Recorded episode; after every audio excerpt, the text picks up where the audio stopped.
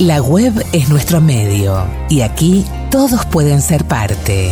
Y gracias por En el podcast de El Narrador, todo lo que fue, es y será.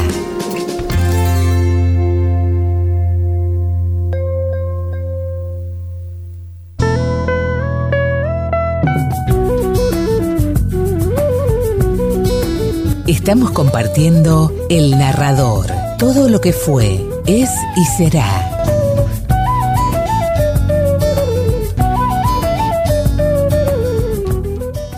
Y como es habitual, nos vamos a sumergir en todas las historias, los cuentos, los relatos y las leyendas que son habituales en la sección literaria de El Narrador. Vamos a leer un fragmento, el final más precisamente, de la novela A sus plantas rendido un león de Osvaldo Soriano, uno de los grandes escritores argentinos, nacido en Mar del Plata en 1943 y fallecido en Buenos Aires en el año 1997. Fue narrador, fue periodista y fue alguien que con su estilo de escribir despojado, popular, con mucha sensibilidad, reflejó como nadie las tensiones políticas con un toque de humor y también de melancolía, que lo hicieron único e inigualable. Pasó su infancia Osvaldo y su adolescencia en su ciudad natal y también en las provincias de San Luis y de Río Negro. Otro ítem que alcanzó para dotarlo, si se quiere, de más sensibilidad y de esa épica costumbrista de barrio, fue el hecho de haber sido futbolista y también tuvo variados empleos de todo tipo para subsistir hasta que pudo hacerlo mm, desde su profesión, que era el periodismo político, además del deportivo y cultural. Trabajó en la revista Primera Plana y en el diario La Opinión. En 1973 publica la que se considera su mejor novela, Triste, Solitario y Final. Eh, hasta el día de hoy la novela continúa reeditándose y sigue siendo un éxito editorial. Tras el golpe militar de 1976, abandonó la Argentina y no regresó hasta el advenimiento del gobierno democrático de Raúl Alfonsín. En el periodo de exilio vivió en México, en Bruselas y en París, hasta que, como se ha dicho, regresó en 1984. Desde ese año y hasta su muerte, colaboró con el diario Página 12. Bien, las novelas de Osvaldo Soriano siempre reflejaron la actividad política de la Argentina y desde adentro siempre diseccionando las internas, las tensiones y las distintas corrientes ideológicas del peronismo. En No habrá más penas ni olvido de 1979 y Cuarteles de invierno de 1981 las eh, releva esas tensiones en una clave de tango que lo hacen realmente espectacular. Ambas novelas fueron llevadas al cine, como también Una sombra ya pronto serás. Artistas locos y criminales en el año 1986 fue uno de los tres libros que se hicieron con los recortes periodísticos que él redactaba en las distintas redacciones en las que trabajó. En este caso eh, lo hizo en el diario La Opinión. Artistas locos y criminales refleja todas las colecciones y las editoriales y las notas que él hizo en el diario La Opinión. Se puede decir que Osvaldo Soriano a su modo fue un Roberto Art de eh, este fines del siglo XX.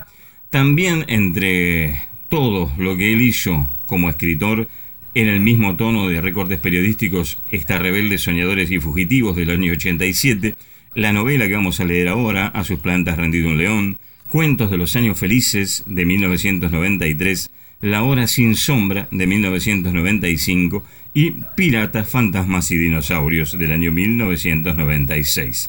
Fueron todas sus obras traducidas a numerosas lenguas y, como te decía, varias de ellas llevadas al cine.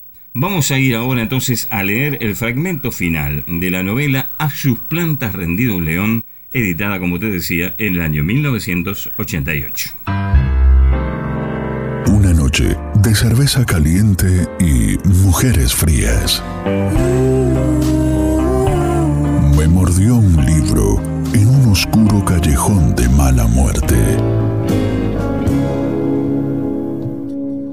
Cuomo ordenó a Kiko y al gorila rubio que condujeran las columnas hacia el Palacio Imperial. El irlandés parecía dispuesto a destruir todas las embajadas y disparaba como un poseído desde el techo del camión. El peón de la oreja cortada acarreaba baldes de agua para enfriar la ametralladora y el otro insertaba los cartuchos subido al capó, mientras un grupo de monos observaba la escena tapándose los oídos. Cuando terminaban de demoler una fachada, avanzaban el Chevrolet unos metros y empezaban con la siguiente.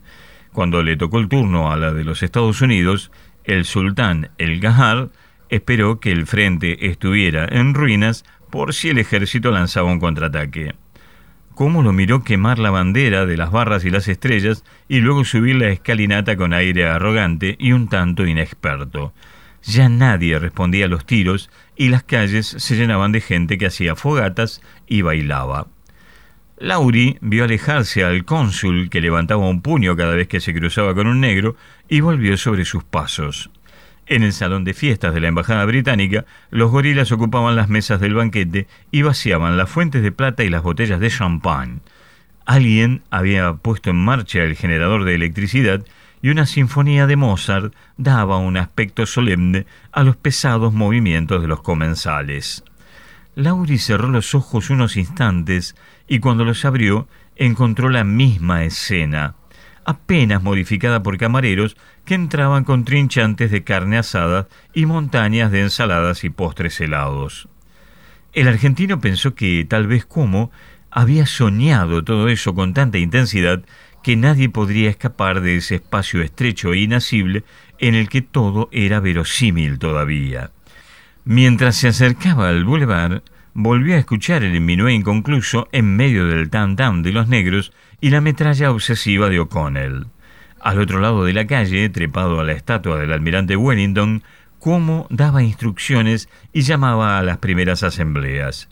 Kiko y Shemir llegaron con el jeep que había sido del teniente Wilson y el comandante saltó sobre la cabina descubierta. Laurie corrió para alcanzarlos temiendo que ya se hubiesen olvidado de él. Shemir se inclinó y le tendió una mano para ayudarlo a subir. Avísenle al irlandés, gritó Cuomo. Vamos al palacio. Kiko manejó entre la multitud que arrancaba estatuas y se llevaba a los caídos. Ahora el enemigo va a ganarnos muchas batallas y por mucho tiempo, dijo Keme. Espero que O'Connell haya gastado bien la plata. Vamos a tener que resistir hasta que los tiempos cambien y los blancos vuelvan a creer en algo. ¿Por qué se pone pesimista ahora? Ganamos, ¿no? Sí, pero no es suficiente, Lauri. Todavía nos quedan por hacer muchas cosas más. Sublevar las Malvinas, hacer cornudo al príncipe de Gales, desalcoholizar el whisky, vender Playboy en Teherán, desmoralizar a los japoneses, sacarles a los pobres el orgullo de ser pobres. ¿Lo vamos a hacer? es más fácil descubrir el secreto de la ruleta, le aseguro, pero alguna vez alguien lo hará. No agachar más la cabeza, dijo Yamir. Parado a un costado de la ruta, el cónsul se preguntó qué hacer ahora que el último ómnibus había pasado, porque estaba seguro de que los comunistas no dejarían partir ningún otro transporte por el que la gente pudiera escapar al extranjero.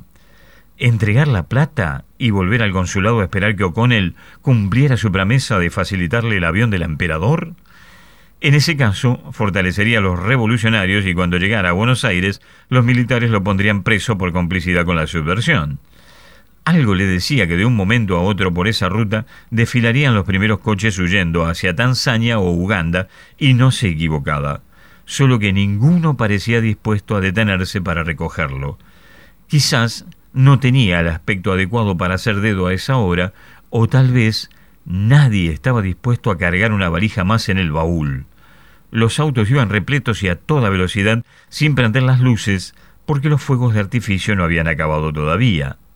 Bertoldi ocultó la valija detrás de unos arbustos y apretó bajo el brazo el paquete con las cartas a Daisy. Pasaron varios coches más y también un autobús fuera de línea, y como nadie hacía caso a sus señas, fue a ponerse en el medio del pavimento con los brazos y las piernas abiertas, calculando la distancia para arrojarse a un lado si el conductor no frenaba a tiempo.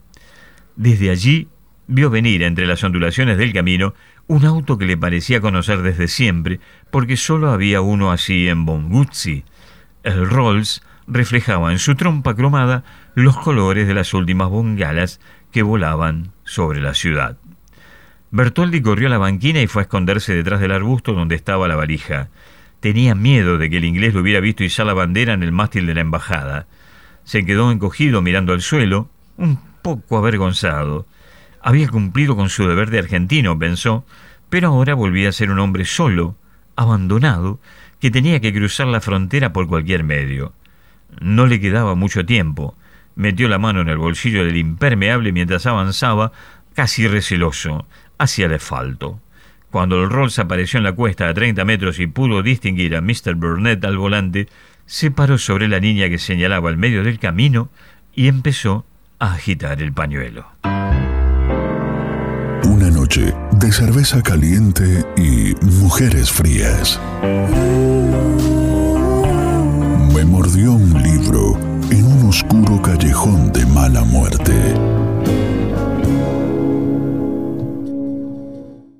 Cine, teatro, literatura y muy buena música. Todo de la mano de Daniel Bregua. Quédate, esto es El Narrador. Todo lo que fue, es y será.